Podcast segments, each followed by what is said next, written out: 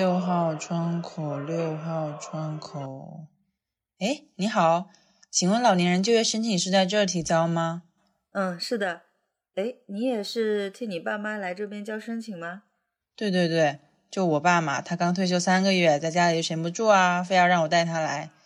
嗯，不知道现在这个时间要不要等很久？我前面还有两个号。哎，这个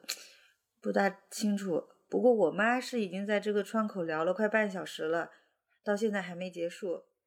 他也是退休了，还非常有热情，想来试试看有没有什么合适的岗位可以发挥一下余热。我看今天大厅里来的老年人还不少嘞。嗯，真的好佩服他们，都一把年纪了还这么神采奕奕的。不知道我们老了以后还能不能这样？有可能哦。话说，你有考虑过我们以后的老年生活吗？不知道呀，我觉得我总是想的是现在就想 退休的生活，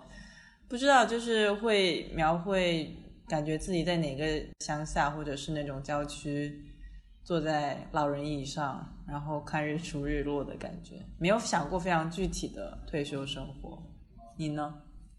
我是有想过的，因为最近就是我妈今年刚退休嘛，然后嗯，我有，然后身边有一些。就是长辈他们开始慢慢的退休了，呃，一些亲戚之类的，然后我也会开始开始去想想象我以后退休，呃，会是怎样一个状态？因为感觉我们这一代还是跟他们那一代有比较大的区别嘛。一个是是的，呃，大家嗯文化水平都提高了，就受教育的这个普及面，你看本科生都那么多，不像他们那个年代，有些可能就是。啊，高中、初中毕业的，然后，嗯，另外的话，我感觉我们这一代，呃，结婚的意愿也在下降吧，呃，也不能说意愿，就是说，就是单单从这个结婚的情况，还有一个就是生孩子的一个情况，嗯，就是生育率可能也在下降，嗯，所以就不大可能就是说像以前一样。觉得退休了就是就是带孙子帮儿子女儿看孩子，可能不会成为一个嗯必然的选项吧。嗯嗯，那你有想过，既然就是你有开始规划的话，你觉得大概会做一些什么样的事情，就是来丰富自己的老年生活？就是说，受教育水平比较高，然后在一个行业内沉浸的这个时间比较长的那些人，他本来就是会返聘的。比如说，有些行业他的专业壁垒比较高的话。嗯，因为我所知道一个一个刚退休的一个叔叔，他就是重新被公司里的子公司给返聘过去了，做设计还是什么的。对，因为他在他在这个行业可能也有个三四十多年，呃三四十年的一个从业经历嘛。那就是老年人，就说也不能叫他老年人啊。如果从低龄来看，低龄老年人的这个范围，对吗？呃，六十到七十周岁，然后他，嗯，像这种行业比较有专业壁垒的话，专业性要求比较高的话，他积累的经验还是比较丰富的嘛，所以说不一定会比公司去聘用一个年轻人来的，就是说，呃，呃，不划算，就是反而聘用这种老年人的话，可以规避一些呃基础的一些一些风险吧，嗯，所以。我我会感觉，如果说我要去再就业的话，肯定要找到一个自己的专业技能吧，因为学历可能大家都差不多，觉得。嗯嗯，的确，但就是像你讲到一些像比较长时间的工作经验的话，那可能就不会看学历。但我觉得你这个就是叔叔他能够得到返聘机会的原因，还有一个就是他身体应该也比较好吧，因为如果我让我想象我。因为我妈身体就是一般嘛，如果她以后可能还要再去从事一些脑力劳动，甚至是体力活的话，其实应该是他身体是不能不能去承担这一部分负担的。对对对对，你说的这个非常对，一个是自己意愿上的不不允许，还有个就是很可能就是老年人也普遍在遭受的就是雇主也就是企业的一种歧视，大家普遍会认为老年人。身体素质会差一点，然后他的这个就是潜在的一些疾病也不能被预见，也很有可能会导致呃企业雇佣了他之后要承担这部分的风险，然后要负很大的责任，那这个用人成本就很高，所以他一般也不会去选择聘用老年人。啊自己嘛，像你说的，身体不太好，自己感觉也干得很吃力，可能也就不会去考虑再就业。所以我觉得这个选项可能是假设是我们的身体状况还是比较好的情况下去考虑的一个选项。嗯，就是如果身体质素不太行，嗯，只能本来就是应对自己的日常的呃这个生生命运转的这个机能的这种体力的话，我觉得也不会考虑去再就业。他可能考虑的应该是怎么去养老。对呀，对，因为我觉得现在社会上就是。至少很长一段时间内都是给我们这种一这种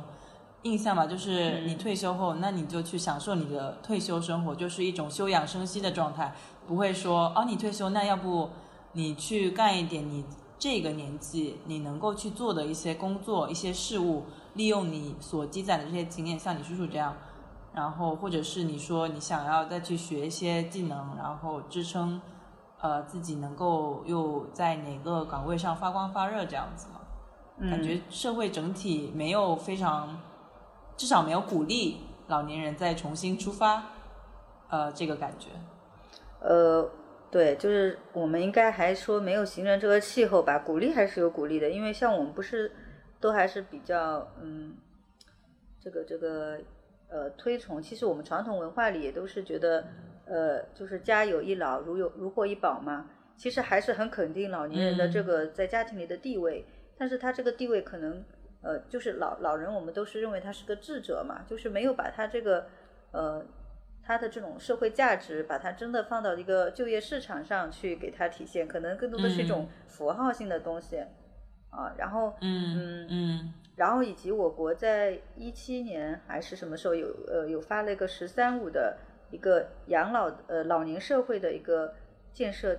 计划类似的一个一个文件里面是有提到，是鼓励老年人去呃再去工作，还有去创业之类的。有像日本的话，它因为本身老龄化也比较严重嘛，所以这方面它也做了很多的努力。嗯，比如说什么样的？嗯，比如说像他的话，本来就有一个银发人才中心嘛。嗯嗯嗯啊，对，帮助老年老年人去再就业，找到自己合适的岗位。呃，他还有关于他那个老年人创业的话，他也有一些呃优惠政策。呃，比如说你三个四十五岁以上的中老年人呃创办的一个企业，他就可以获得补贴了。然后如果是六十岁以上的老年人创的一个公司。而且他还雇佣了老年人的话，这个中小企业厅是可以呃补助他最多两百万日元，好像相当于人民币大概十几万、十二十二三万的一个样子的一个补助。嗯嗯。还有一个补助是有给到他们最多将近四百多万的的四百多万人民币，将近七千万日元的一个补助。所以说老年人去创业，他还是有很多实打实的一个。政策扶持的有一个那个日本经济产业省的研究嘛，就是说在他们新创业的人群里面，呃，百分之三十以上的都是老年人。我觉得这个数字非常了不起，因为就是你很难，我不知道我们国内怎么样啊，但呃，一个是日本他们本身就是呃这种高龄化的社会嘛，另一个我觉得像你刚才提到了很多这种政府性的扶持啊，还有呃，我之前好像。就有听过他们有一个叫做老年人老老年人的 WeWork 的感觉，但有一个地方就是在银座那边嘛，有一个叫就是银座第二人生，就日语叫 In the Second Life。对对对，我而且那个创业的，我看那个老板他们也才三十几岁，他当时就有这个想法，说要为老年人去创造一个这种。呃，比较开放的创业空间，让他们互相可以去交流资源啊，或者做一些这种创业的咨询。嗯，而且我觉得这个东西在劳动力明显不足的日本嘛，这个是一个非常有鼓励性的社会行为，所以我还挺欣赏的。不过我不知道就国内有怎么样的，呃，包括你刚才讲那个，比如说其他省份他们在出出台这些政策，或者是。条例的时候有没有真的去落实啊什么的？就说确实文件里写了，但是如果说没有一个呃适合呃执行的一些细则的话，那还是就是只是一个只是一个呼号啊，不像日本的话，它这个嗯政策还是很，呃，就是说很明确的。我刚才补啊就是修、嗯修正一下，那个七千两百万日元是一个贷款，是贷款，是他们的一个哦老年人那个创业的一个。呃，这个贷款的一个政策是可以让嗯他最多贷到这么多钱。嗯，还有的话好就是多哦，算下来还是七千多的话，啊算一下应该有四百多万，四百五。十几万，对对对。啊，对啊，我想那他肯定也是有一定门槛的啦。比如说这个 这些这个这个创业者他本身具有怎样的资质，或者说这个企业是是是，对是怎样的一个行业，肯定是有限制。嗯。嗯我我是觉得，因为在亚洲嘛，然后我们跟日本的一些情况有点类似嘛，而且他们我们国家现在也就是老龄化的情况也越来越严重嘛，所以会嗯觉得去看看他们的一些做法，对我们自己也是一个 对未来的一种预想的一种一种情况的呃，就是说可能性，所以会会更多的看到日本，因为像你说北欧的话，他们很早就已经把这种养老体系、老年再就业的体系做得比较完整，比如说一些能力的检测啊、培训机构啊，或者一些法、嗯呃嗯一些法律条例去支持。呃，帮助老年人获得更更高的一个岗，呃，更合适的一个岗位，或者说更更公平的一种报酬的话，他们已经做了很多，但是毕竟情况也不一样。我觉得就是刚才讲了这么多条例嘛，肯定如果能够就是在我们国家能够大力的去至少实施的话，那么假设他一下子退休，我觉得心里肯定是有这种很不落差切很。对，就也很不落差，就是觉得哇，好像我什么都不能干了，但我明明积累了这么多东西，我是不是还有什么可以发挥的呀？然后获得一些成就，接着被有这种被尊重的需求嘛。另一方面，也不是说马上断掉他们的收入来源，虽然他们本身就有存款，也不用说马上要去依赖他们的子女照顾。我觉得至少这个在心理层面上能够给他们一定的呃价值感。嗯，对对对，就像之前不是大家说，呃，弟爸妈群老是会发那种伪养生学啊，这种或者老年人很容易被诈 骗。其实我觉得也嗯也是侧面反映出他们其实很希望，呃，是被子女需要的，是被这个社会需要的，或者说他们没有被这个社会抛弃，他们不是一个时代的那种呃孤岛，就是说他还是嗯跟得上潮流吧，很想去证明这一点。然后是的，是嗯的，然后其实之前的话，我们就说说我们国家做了一些哪些对老年人这种呃这种技能培训什么的，现在一般好像都是这种老年大学嘛，老年大学，然后然后我去看了一下啊，呃，没有所有的省份，就找了几个省份，有些城市还是比较比较呃经济发展水平还是比较靠前的一些省市，然后它的一嗯个课程表里面大多就是一些什么呃。戏曲、书法、摄影，呃，嗯这种类似一种兴趣班一样的一个东西，但是嗯很切实的这种技能培训的比较少。有一个有一个市他做了一个呃课程表，我看了一下，还蛮有趣的。它有个计算机应用系，这个计算机哦应用系有包括视频制作，还有这个电脑专业这个数码后期处理、动画制作。嗯还有综合应用系，它里面有呃老年人心理学啊，还有证券与投资啊，嗯，还有就是一个 还蛮前沿的，我觉得这些。蛮前沿。这个我觉得他有开嗯始，呃，就是说像那个呃，就是说技能型的转变了。他还有一个孙辈嗯教育，孙辈教育这个我在想，哇天呐，这个有点厉害。但是我在想，他这个孙辈教育嗯是到底是偏向教育呢，还是偏向于照顾？因为现在我们不是还讲到很多，就是说，呃呃，他们很多那个中年人都在抱怨说，就是说带孩子的话，就是说让老年人带孩子就会产生育儿理念的呃冲突，然后其实反而加重了家嗯庭的代际差异。嗯，应该也有这个考量吧。有一个数据啊，是在呃全国的话，有百分之五十六点七七的老年人，就是在六十到七十九岁的老年人中，他们要去这么多的老年人，他是也就一半以上要去照顾十八岁以下的孙子孙子女。哦，对啊，那这种问题怎么解决？对啊，就就可能就是像他们说的这样，我我一个低龄老年人，他要去再就业面临的困境和一个呃育龄的妇女是一样的，就是他到底是回归家庭，还是说要去保持自己在职场上的这个就业的一个。一个状态，就我们退休老年人也会变成说，你到底是帮孩子去带他的孩子呢，还是说你就自己在就业？就是这里面可能会产生冲突。我觉得这个是不是也是一种价值观的取舍？就像你可能，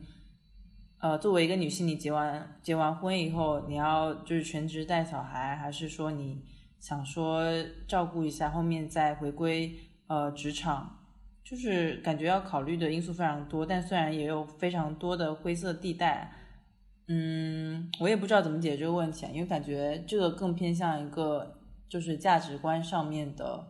呃问题。就如果先不考虑就是整体的利益冲突上面的话，嗯，对他一个像你说的是价值观嘛，就像大家会觉得育儿可能是首先会考虑女性嘛，所以很很少会说让一个爸爸去辞职带小孩。啊，除非是妈妈可能有其他不满足的情况，然后老年人的话也是因为一个是现在普遍社会认为是老年人带，第二个的话也有一些现状，因因比如说这些低龄老年人他现在去就业市场上能获得的报酬可能远远低于他去照顾子孙获得的一个家庭的一个呃相对性的收益吧，因为他比如说我所在的城市去找一个呃照看小孩的。阿姨，嗯，一个月可能要付五到六千的一个工资，这可能还不是最高，可能就是一个普遍的情况。那我如果作为一个老年人重新去就业的话，那可能拿不到这么高的工资。而且还有一个就是说，嗯，这种，嗯，带孩子的话，自己家人带的话，肯定是全心全意，可能比起找一个陌生人来带的话，可能还有个安全系数也比较高嘛。是的，是的。所以老年人。就会去做这个。如果说社会上现在可以提供给老年人，呃，就是说一个比较高的，按照他自己实现技能的这种岗位，比如说能够一个月拿到一万多，那很可能很多家庭会选择让老年人去继续工作，然后把他的工资中的一部分拿出去支援子女去。呃，就是说照顾孙子儿女也是可以的，对吧？如果从一个嗯嗯呃整个家庭的一个总的一个收益去考虑的话，嗯，这也是一种方法吧。嗯，对。虽然比较少看到真的有家庭去把这一部分的内容实践出来。对，就是这毕竟还是少数。像你说的，主要的阻力还是一个传统的观念的问题。嗯，对呀，对呀。就老年人去就业，现在可能还会有有蛮重的这种道德的。枷锁会觉得说 他是不是不爱不爱孩子，宁可自己去赚钱，也不愿意去就是为家庭做牺牲啊，或者怎么样啊，对吧？对，我觉得这部分给他们心理压力也非常大。本身他们那一代人过来，好像一直走的是这样的路径嘛。假设他们是真的非常有野心的，想要再出去呃闯荡江湖的这种老年人，他们是否能够？抵抗这种阻力，真的，呃，内外的阻力啊。内部的话，肯定就是需要他们去做一些像你说的这种啊孙辈养育的工作。外部的话，又要面临社会至少是应该比较大的呃年龄老龄化、老龄化他们这种歧视嘛。所以，呃，我觉得这一部分好像需要非常大勇气。对，所以所以去看这个的时候，我会感觉可能在我们变成老年人的时候，这个情况会有变化，这个观念可能会松动。但是，嗯，就是立足当下的话，我会特别的，就是觉得感激这些愿意为自己的子女去照顾孙子孙女的这些大人，因为我觉得他们像你说的，一方面自己就是要面临着。这种各种各样的歧视，互联网的应用场景已经非常普及了。但是有一些老年人，他可能因为生理或者知识方面的原因，他用不了这些东西，他就可能很不方便。不方便的同时，还可能被歧视，可能会觉得你怎么连这种都不会用？比如说看什么 呃，像这个疫情之后不是看二维码什么的，有些老年人他可能对他手机都可能不大会用，还有包括呃这个手机界面，如果有些字如果不够大的话，有些呃眼睛老花的老年人可能都看不太清楚。他一方面要抵抗这些方面的歧视。另外一方面，他还不计报酬的去帮子女去照顾他们的小孩儿，还在这个过程中可能 遭受子女的埋怨，而这些埋怨他只能通过自己的这种爱或者说对家庭的重视去消化，他不能在子女面前就是说呈现出一个自己其实也很委屈的一个状态，就是其实觉得这些老年人挺需要我们。多一些包容和关注，甚至是帮助。有时候我们也很少去倾听他们到底是怎么想的。有些设计可能就是面对这个社会，面对这个当下的青壮年，但是没有问问这些老年人，他们到底是怎样的一个需求。是啊，所以我觉得像你刚才讲的，现在对于老年人来说，可能工作已经变成了一种特权。他们不仅得到了内外的，就是认可以及呃允许。他们自己本身的一些能力，包括你刚才讲的，如果他们要参与到整个就是社会生活，呃，以以这个一个工作人的一个职场的身份来加到加入这个社会生活，他们自己必须要非常呃熟悉的会使用这些智能设备啊什么的，而且嗯，对我觉得本身他们使用这个的频率就很低嘛，要再从中挑到那些。呃，挑出那一些呃比较流利的人，那这个比例更大大降低了。所以，呃，可能我们是真的需要有更多的鼓励性的政策来支撑他们吧。嗯，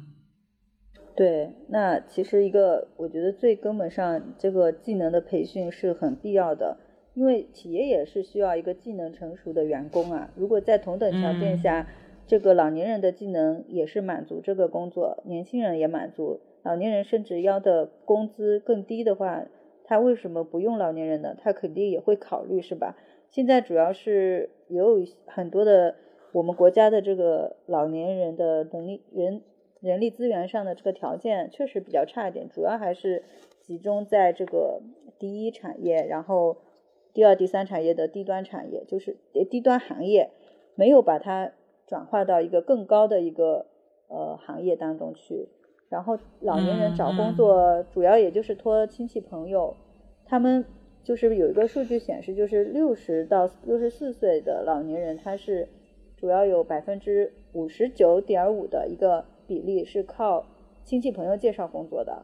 然后嗯，就是说他没有得到一个像别的国家，比如说有网站啊，或者有一个老年人的一个，像美国有一个成年人的能力评估。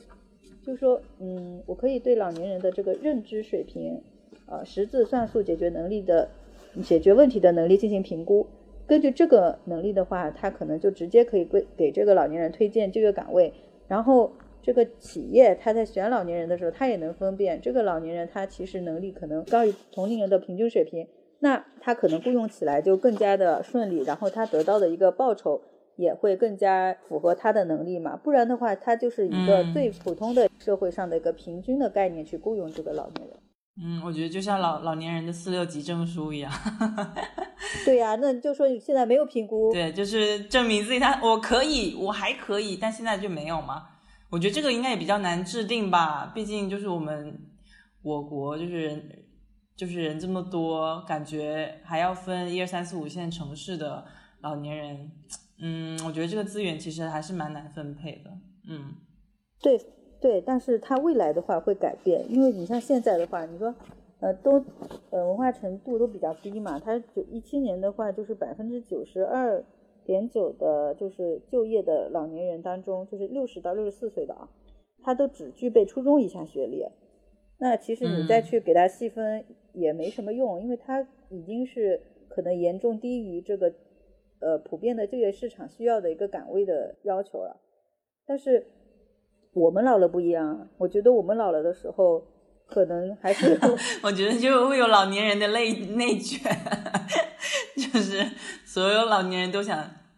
就是做自己更喜欢的，可能就不是像我们现在有时候就是没得选嘛，就还年轻，可能就是被企业挑着。但可能等我们这一代的人老了以后，会不会就是大家就是 就是竞争，可能对他们来说更合适、更舒服的工作？对啊，就是没有没有那个评估和培训的话，就是他可能觉得老年人男的嘛去当保安，女的嘛去食堂当服务员，就可能就是这两个。还有什么清清扫的阿姨啊？对啊，反正就是体力活比较多吧。对啊，用不了，用无法非常充分的使用他们呃长时间积累下来的经验。我觉得这个还是蛮可惜的。对对对对对，一个是像你说，对社会是种可惜，对老年人来说也是，嗯，不是那么自由嘛。就是我们一个应该给他们一个选择的权利。嗯。哈哈哈。就像你说的，像是他们的再社会化有非常多的方式，再创业肯定是一种嘛。嗯。但我觉得，就目前还是有非常多老年人，他们生活就是非常大的被局限在他们的家里，或者是在社区里，不管是在家里带孩子，还是和邻里聊天，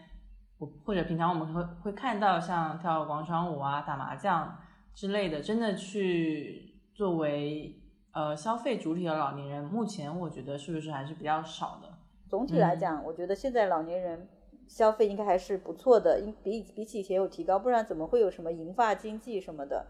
嗯嗯嗯。还有包括之前阿里，嗯，对，阿里不是聘用一个老年人的 KOL 吗？啊，我有看到那个。对呀，所以我觉得还挺有意思的，嗯。而且包括现在抖音上有很多老年人的网红，之前 B 站还有个九十岁的 UP 主。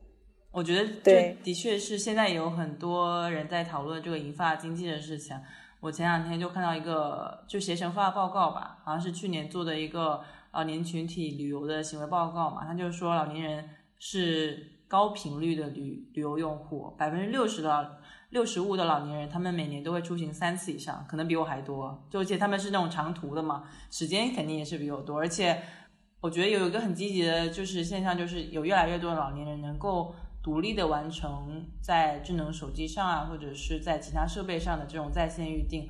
嗯，这个我觉得就是蛮好。如果他们不用依赖呃他们的子女啊，或者是其他人人人能够独立完成这个预定的话，呃，他们在这种社交娱乐方面的消费肯定是不会被低估的嘛。所以我也我我是蛮同意你刚才讲的，就是这方面不管是消费力什么的，肯定是有差异化。但总体来看，随着整体的这个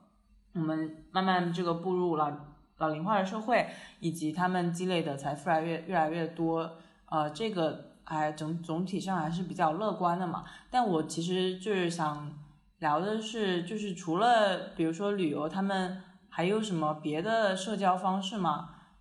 就是旅游的话，肯定有时候就是会跟他们的朋友一起出去玩嘛。但是感觉现在比较多的这种，呃，他们能够去拓展人际关系的方式还是比较局限的。像我刚才提到，像广场舞，或者说你说你去老年大学去交朋友，我觉得这个也是看得到的。但其他的感觉整体是比较局限的。对啊，所以说。我我会选择再就业嘛，再就业我就有同事了，也是 也是我的一个社交，对吧？还有就是对对对对，嗯，对，而且就是我觉得这种社交，嗯，就是如果你社会化程度比较高的话，你就不见不再局限于是个同龄人的一个一个状态，你很有可能是跟更年轻的人也是保持一个积极的社交的一个状态的，因为嗯。他之前也有人说嘛，哎呀，你们现在就业形势已经这么惨淡了，年轻人找个工作都不容易，你老年人还要再就业，那不是抢我们的饭碗吗？让我们本来就是压力很大的生活人雪上加霜。然后这种说法呢，有一定道理哦，但是，嗯，他也有也有人研究过这个问题，就是他也是用这个数据模型去分析，就是老年人再就业的话，其实对年轻人短期可能是一个。有不利的影响，但是长期的话，它是替代相关性是减弱的，越来越少，总体是一个过渡状态，因为它其实是它的岗位特性是不太嗯一致的，就是感觉在自己的细分领域能够生根嘛，就不会有那么大替代性，对吗？对对对，而且是一个互补的状态，就是嗯嗯嗯，因为他招收老年职工可能是根据他经验丰富，对吧？然后在年轻人的话，嗯可能是因为他持续续航能力强，比如说他可以长时间加班，或者 呃，或者说他敢敢敢于去应对挑战之类的，它特性其实是嗯不一样的。所以对企业更好的选择是把它这个新老的这个比例研究一下，能够设一些专门的岗位，可以让老年人带动年轻人，使他们这种优势互补嘛。嗯这样一个环境，那老年人重新去就业，他跟他不是也有很多社交关系，其实跟他以前没退休前是差不多的呀。嗯嗯嗯嗯嗯，这个还蛮有意思的，就是老了以后能够收收获另一批就是老的同事，或者甚至是年轻人的同事。还有你刚才讲到他们在抖音上玩，对吧？你让我想到我之前有一个朋友，他写过一篇论文嘛，就是他毕业论文，他研究的就是老年人通过短视频这种媒介，他们从里面获得了什么嘛？他嗯其实就有聊到这个东西，因为他用了一个叫呃国外的一个学术理论叫驯化理论，就是通过对这种智能设备的驯占用，就是把它拿在拿在自己的手上转化的话，就是让呃这个设备产生的意义作为他们一种自我表达方式嘛。第三种就是去把它客体化，就是把它放在可能自己私人领域的呃一个地方，让它呃摆摆放它、展示它，也是他们和可能家里人进行互动的一种方式。最后一个过程是说把它合并起来，让它呃真的合并合入到自己的日常生活里面。中间他就对比了这种老年人和年轻人用短视频不一样的方式，比如说呃可能有老年人的这种抖音网红嘛，他们如果嗯能在自己拍摄的这种视频里面获得一些点赞啊，或者是赞赏什么的，甚至可以帮助他们重建他们在家里的地位。因为老年人在家里，我不知道就是呃总体的情况怎么样，但我就了解到，感觉老年人在家里其实还是比较弱势的，因为年轻人觉得自己呃不管是通过工作什么也好，会有更多的权利或者是经济资源也好，老年人会逐渐就是位于一个比较边缘化，被边缘化嘛。所以嗯就是在这种社交网络上，如果他们呃成为这种所谓的网红啊，甚至可以让他们的这种家庭角色从从边缘向中心扭转。我看到这个结论，我就觉得还呃挺有意思的，因为虽然我我就我家里人不怎么玩这个东西，但是我能想象，就是比如说在抖音上面有有这样一个老年人，他自己获得的不管是快感、成就感、价值感，都是至少是在这个方面是能够让一个年轻人非常钦佩的。嗯可以说，这种老年人他其实已经去年龄化了，他不再是一个呃我们过去认为的，他是以以前的知识储备去影响他的一个现在的状态，他是用现在，他就还是一个活生生的实践者。嗯，刚才讲的是可能他们如何去更更好的融入我们的社会生活。我觉得就是现在有非常多的，就其实有给老年人也提供非常多的社交的这种方式嘛。但我还是就是比较担心，因为刚才我们有讲到，就是在这个越来越互联网、我越智能化的社会，老年人是不是能够真的顺应我们的潮流来，呃，不管是学习，呃，如何使用也好，或者是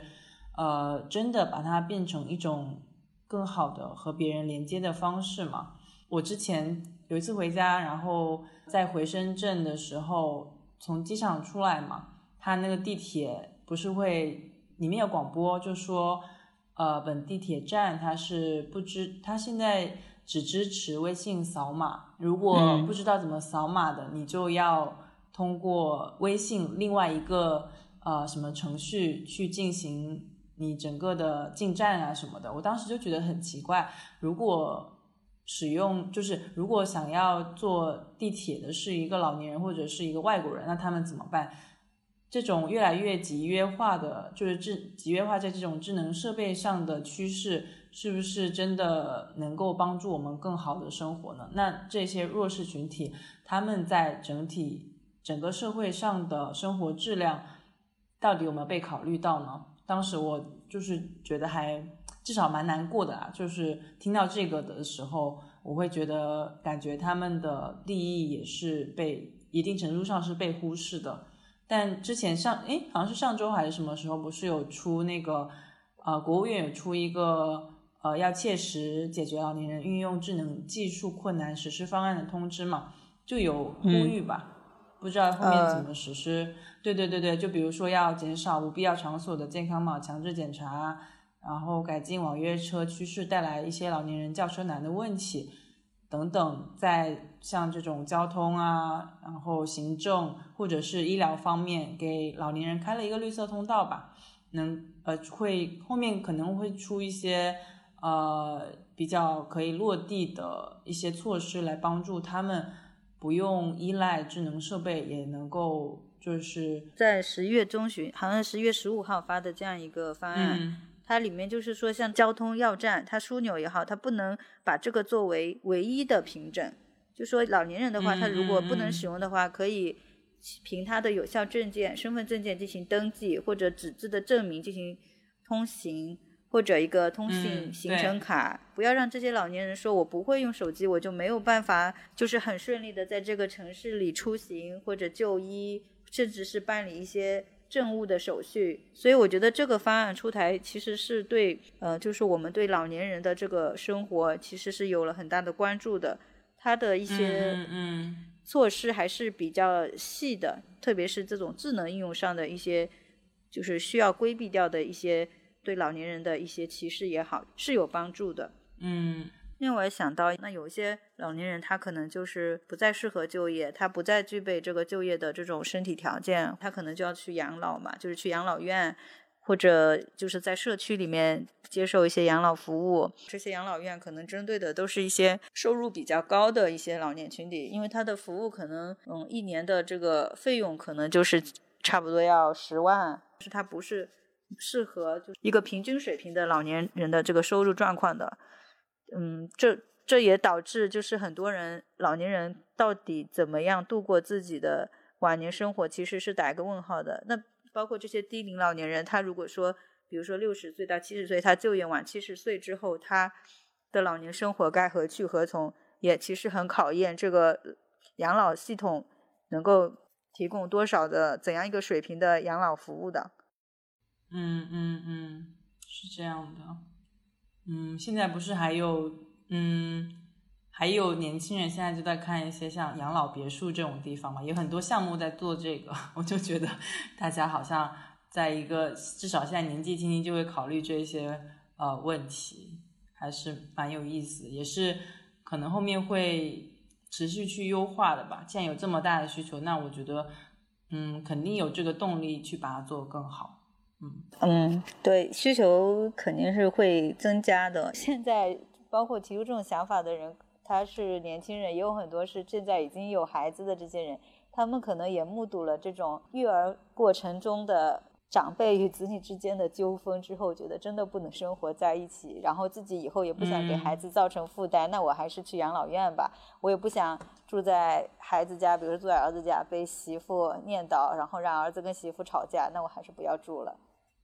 对啊，对啊，我之前看一个日剧嘛，叫《卖房子的女人》，里面就是有一个老人，他想要换一套大一点房子和他的女儿住，但就被他女儿们拒绝啦，超难过。老人他他那个老人后来就很落寞嘛，就觉得不想换了。他当时就说，我记得那台词是说，就我不需要房子，我因为我孤身一人，我只有一个人住。还有一次应该是听了故事 FM 有一期是一个社工，他分享了一个他他是做老年人。呃，面向老年群体的社工嘛，当时就有一个老年人说想要付钱请人来陪他一起住，他就说整个就是免费的，但就是需要一个人就陪在他身边，在这个空间里面跟他一起，他需要一种安全感，所以就想让那个社工帮他找一个人。他最后是呃花每个月一千块吧，就找了一个阿姨，而且那个阿姨还抱怨说。钱不够，就是想要加钱，不然不陪你住了。我当时就觉得太难过，真的。嗯嗯，对，就是像这种，我觉得，嗯，老年人他他们就是随随着这个年龄越来越大，这种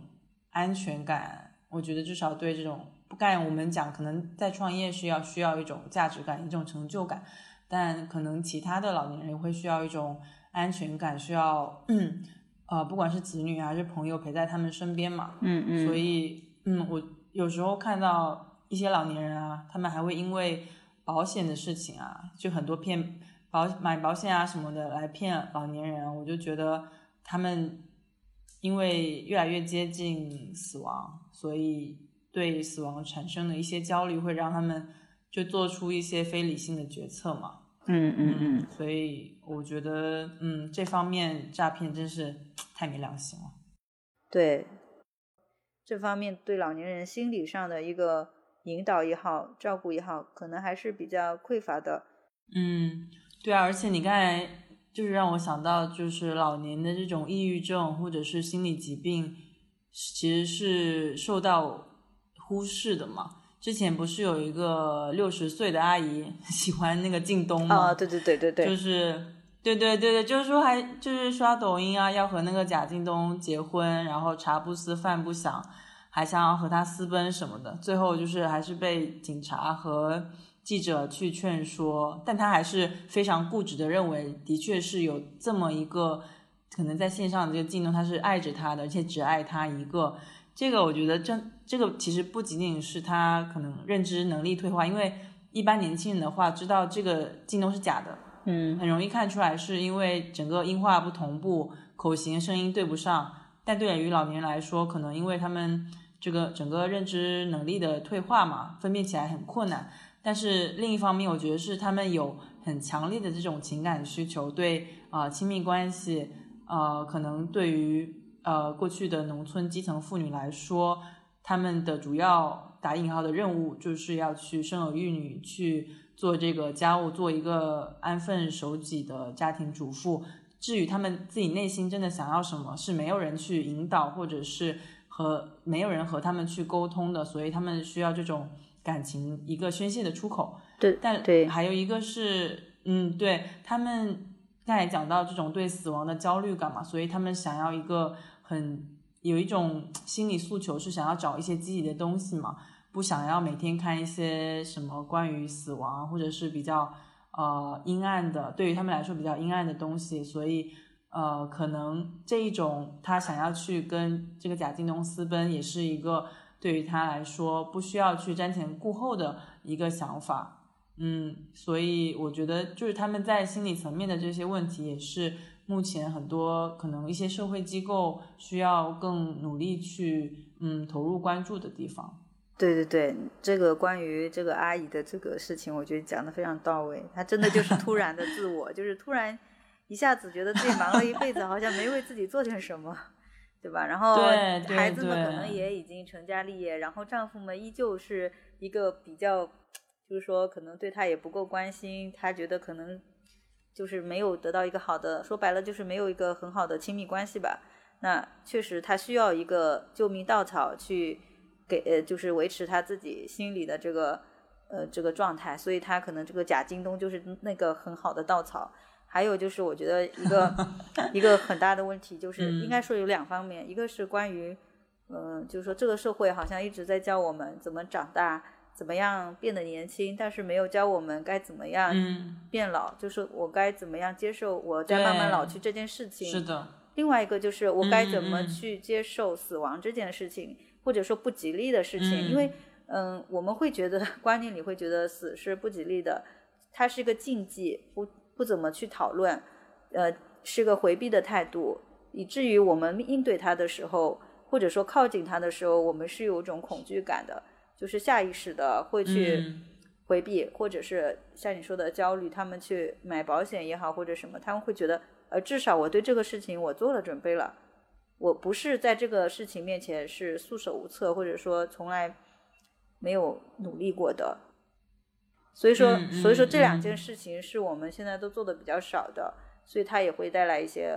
问题。就是我觉得社会观念也需要提升，就是不能。单一的去把目光关注到这些青壮年的这种发生了什么，他们在经历什么，也可以看看老年人在经历什么，他们在面对这些困难的时候，这些阻力的时候，他们都做了什么。如果我们在积极创造一个无灵感的社会的话，在任何年纪，我们都可以做出一些很闪光的事情来，而这些闪光的事情就值得被呃大家去关注。嗯，是的，嗯，让我想到之前在知乎上面看到一个问题，就是说如何能让家中的老人服老，多多注意身体的情况。就其实我没有仔细看。他到底就有哪些回答？但我看到“服老”这两个字，我就觉得很刺眼，因为就是什么时候开始，我们让老人服老已经成为一个就是大家的共识呢？就是为什么我们一定要老让老人服老？你如果要让他注意身体情况，那就注意身体情况就行了。服老听起来更像是一种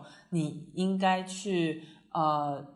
调整自己的行为，你要么。就是待在家里也好，或者是你去跳广场舞也好，你去 fit in 一个社会已经规定好的老年人的形象。如果你去创业，如果你去呃，可能成为一个抖音的网红，感觉上就不是一个我们对老年人的这种刻板印象，那么它就可能会在一定程度上造成呃，就是造成那种歧视的情况吧。我觉得就是如果社会不能。更宽容我们的老年人去闯出他们自己的一番天地，不管是以什么样的形式，那么他们怎么会欣赏自己呢？他们也能只能够就是遵从我们对他们的印象去做这些事情，因为他们本身价值感肯定价值感或者是自我认同感是没有我们是没有年轻人这么高的嘛。那么再加上社会对他们的这种呃印象的一种压迫，我觉得。呃，其实对他们心理呃负担也会比较大。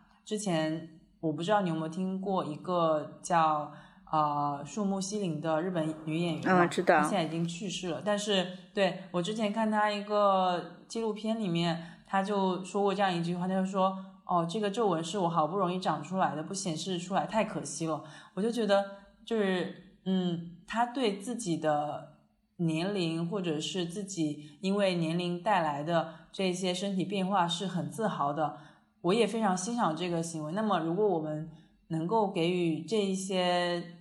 他们闪光点的更多的关注啊，更多的鼓励，是不是他们也能够有更多的信心来规划他们属于他们的老年人生活？嗯，对，其实这个，对这个。其实也涉及到一个刻板印象吧，就是觉得我们会把一些行为，就是一些特性，这就是把它跟老挂钩，然后把另外的一些行为特性跟年轻挂钩，然后有时候觉得这些就是冲突的，但实际上这样的一种预设，可能就是对老年人也不太公平。我我不知道那个人提出扶老的目的是什么，如果说他，呃，看上去像是一个子女提的啊。如果说是作为晚辈，就是认为是老年人，他从事了一就是尝试了一些超过他身体负荷的一些行为的话，那我觉得他可能还确实是关爱多于一个，嗯嗯嗯，一个一个说，嗯，嫌弃也好，或者说是一个，嗯，就是关爱为主的一个东西。但是如果说他，嗯嗯，更多的是想限制老年人的一些尝试的话，我就觉得确实，嗯。就是说，我我觉得会不太不太合适，就是嗯嗯，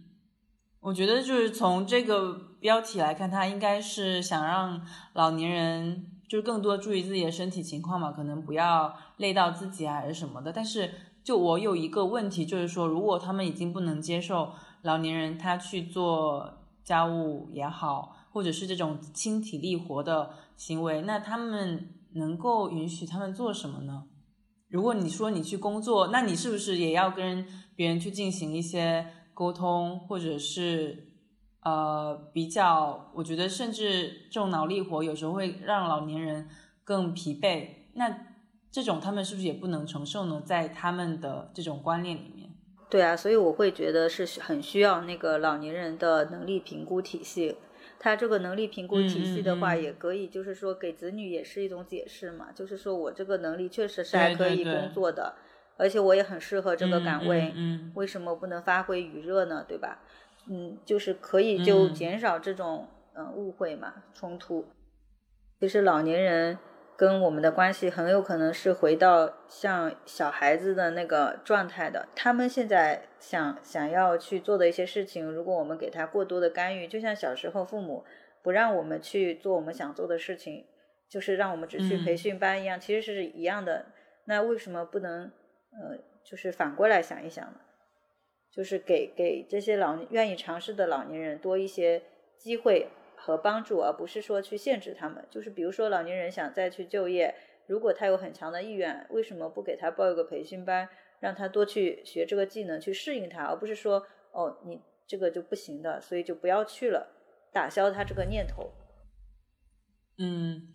嗯，对，就是你这个应该是有理论支撑，我觉得应该。和之前一个研究老年心理学的学者吧，叫彭华梦，他讲到就是说，老年人他对这种价值感啊，或者是他自我掌控感是有很大需求的。如果你能够提供比较多的亲子支持的话，他们这种抑郁水平也会比较低，等等。我觉得都是因为我们现在可能对于老年人会有很多呃基于固化的这种刻板印象的限制吧，所以。呃，老年人他们其实自己的行为也是呃受到阻碍的。对，因为他的社会化不够多元、不够成熟，导致还没有更更更好的潜力在前，就是说更好的一些实际的例子在前面。那大家普遍的就会拿一些老的，就是回一直回归家庭的这种休闲养老的一种模式去呃设想每一个老年人的生活，但实际上。老年人跟老年人之间个体个体之间的差异还是比较大的，呃，我觉得可以放开一下这样的想象，让一些老年人他去更自由的选择自己该怎么样度过自己的这个老了的状态，是是是这个社会最大的一种嗯包容，也是也是一种温度吧。嗯，对啊，而且我觉得就是承认衰老是一回事。但如果你要抗拒老年人，他们就是年龄积累起来的这种魅力，又是另外一回事。之前有一个美国的女作家，她就是有讲一句话，我觉得特别好。她就是说，对老年人来说，美和荷尔蒙无关，而是与骨头有关，与这个深入骨髓的本质有关，与那些透过衰老的面孔和身体的光芒有关。就是说，我们能不能够承认老年人他们？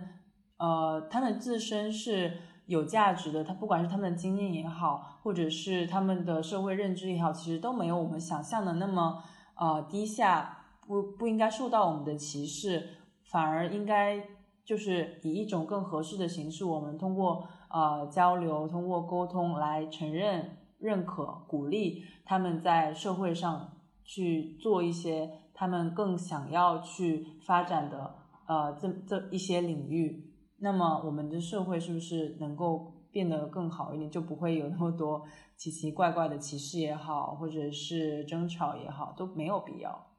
嗯嗯，对对对，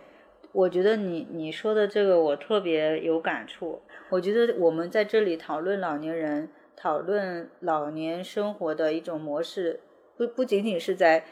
刚才说到是对社社会的一个温度嘛，社对的一个包容，实际上我觉得也是在关心我们自己，在关心这个人类的未来。我们应该在青年、中年、老年都有所作为，都有自己的一个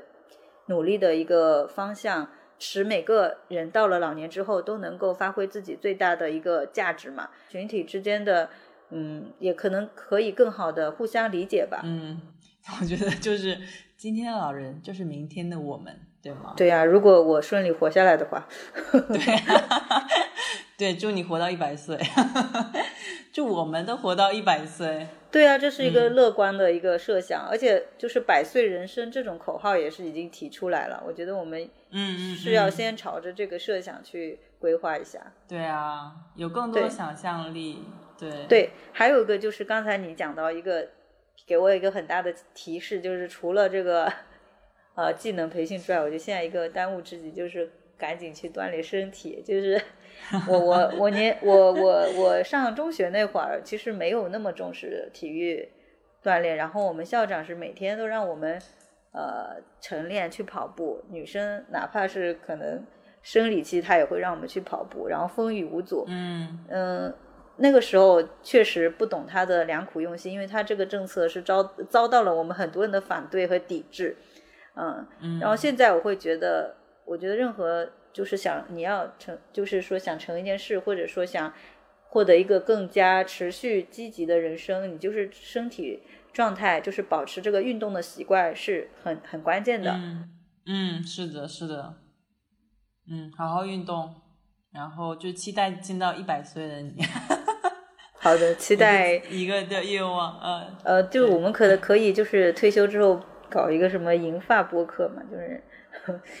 哎，对，哎呀，啊播客也是一个建立人脉、建立互动的一个 渠道呢。就小宇宙和一个老宇宙，对不对？而且你提醒了我，现在其实对啊，现在市场上的确没有老年人录了播客。我觉得哦，之前有听过一期，或者是那种故事分享形式嘛，但是没有主播是这种，比如说六十岁以上的，可能是怕他们讲话讲不清楚吧。但我还蛮期待有这些主播能够对啊，来小宇宙上面见见我们。啊，我要不要邀请一下我妈？嗯可是我妈普通话不太标准，对啊，就是觉得这个问题啊，可能到时候我们乐队的夏天就可能看到了这个乐队的秋天，比如说是老年人的这个全部都是银发的，在那里弹什么 disco，呃，就是弹那个贝斯，然后跳 disco 什么的，我觉得那也特别特别棒，就是对啊，哎呦，好期待哦！突然对老年生活多了好多期待。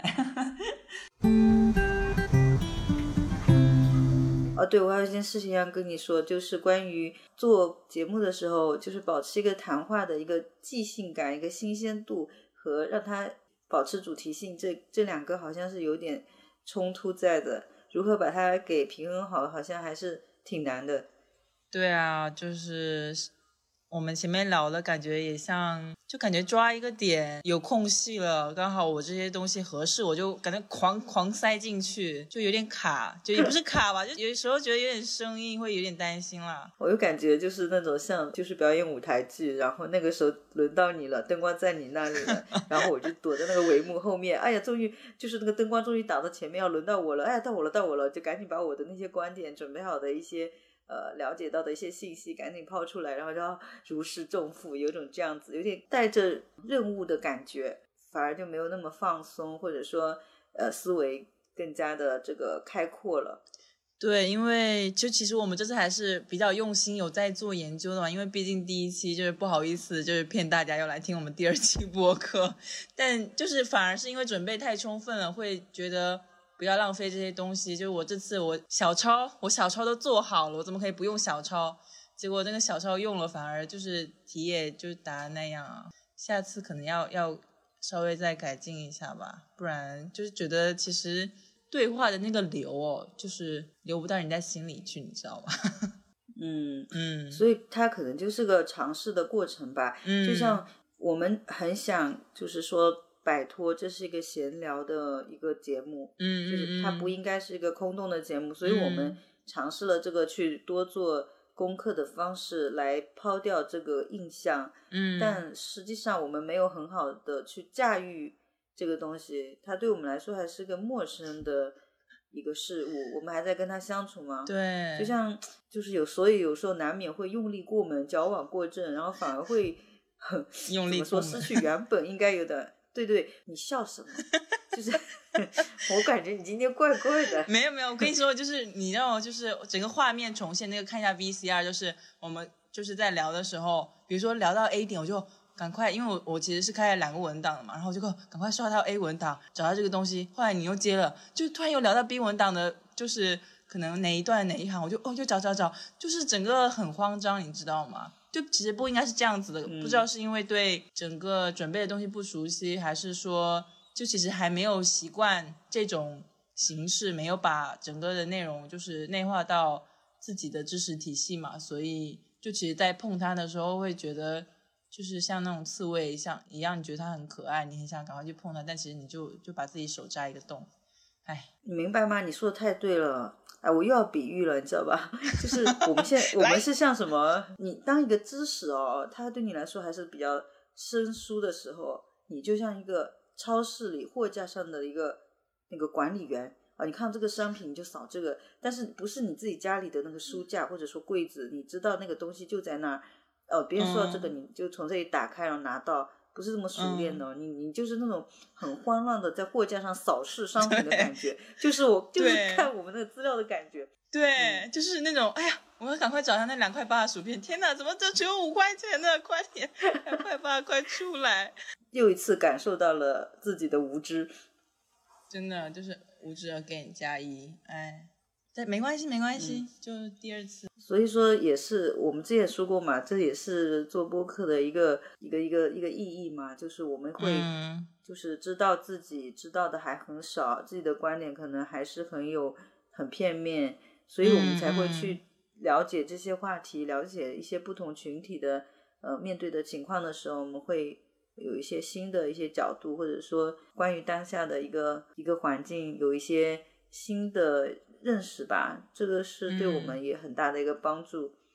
嗯嗯，保持无知，我觉得也是一种美德。接受自己是无知的，Stay hungry, stay foolish。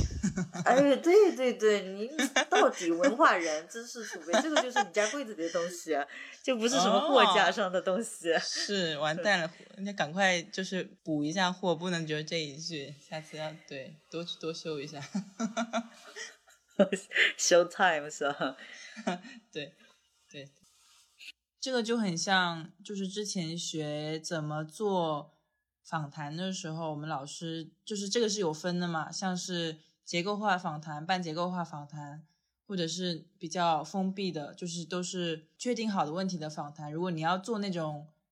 呃半结构化的 semi structure，就是你要做这种半结构化，其实是很难的，因为你又要按照问题问下来，但你又想要在嘉宾有特别精彩发言的时候去抓那个点，然后再扯回来，就像是你你让一个人就是开开车开到弯道上面去了，你又要让他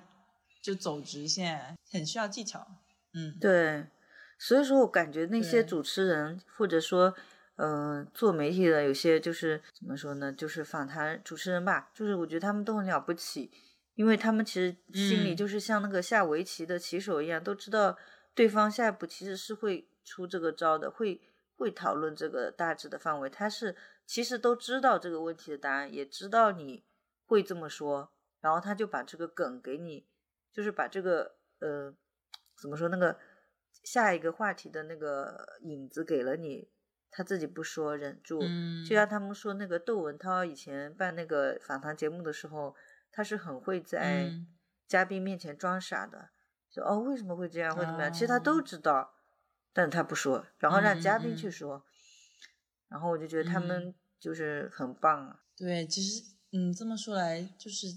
如果你要去跟一个人做访谈的话，其实你需要很高的耐性，也需要很睿智，有这种判断力，能够知道他可能走到什么地方，但他又不会超过。有一种欲欲擒故纵的感觉，你知道吗？对对对对对，嗯，欲擒故纵，你好像在放风筝哦。为为什么风筝是欲擒故纵？风筝你不知道一直拉着紧的话，它是飞不得，飞不了更高更远的吗？要先松一下，再扯一扯，松一下再扯一扯。啊，我其实没放过风筝哎，哎呀，好想放风筝。那要等到春天了，我感觉冬天放风筝有一点冷啊。对，倒也是。哎，我都要人生四分之一危机了，我的人生四分之一危机就是没放过风筝。那我说放风筝真的很，真的要放一下，而且我觉得成年人应该去放放风筝，就是可以，你既有锻炼那个那个什么身体，他要跑起来的嘛，对吧？另外呢，他又可以。呃，就是说放松你的心情，看看天什么的，挺好。那个脱离这个屏幕，另外它也是一个很好的社交形式。要不就下次跟那个相亲对象，就说咱们一起什么去什么 公园里放个风筝吧，对吧？嗯，对，介绍个相亲对象先。对啊啊，我而且你看这个这个不是，我想说。我想说这个的话，其实男孩子真的应该推荐一下。这放着放着，这手就搭上来了。那这个就应该讲，我帮你，然后就有了肢体接触。了，芥末。没有没有，我觉得这个 就是你也可以感受到你对对方的这种肢体接触很重要，是抵触的。嗯嗯。对，就是说，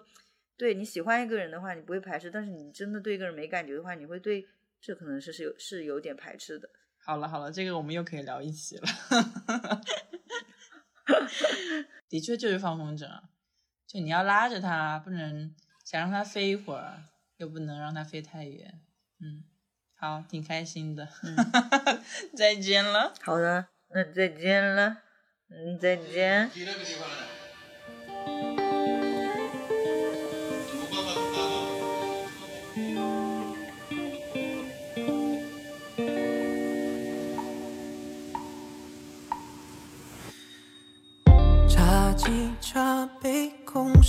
方，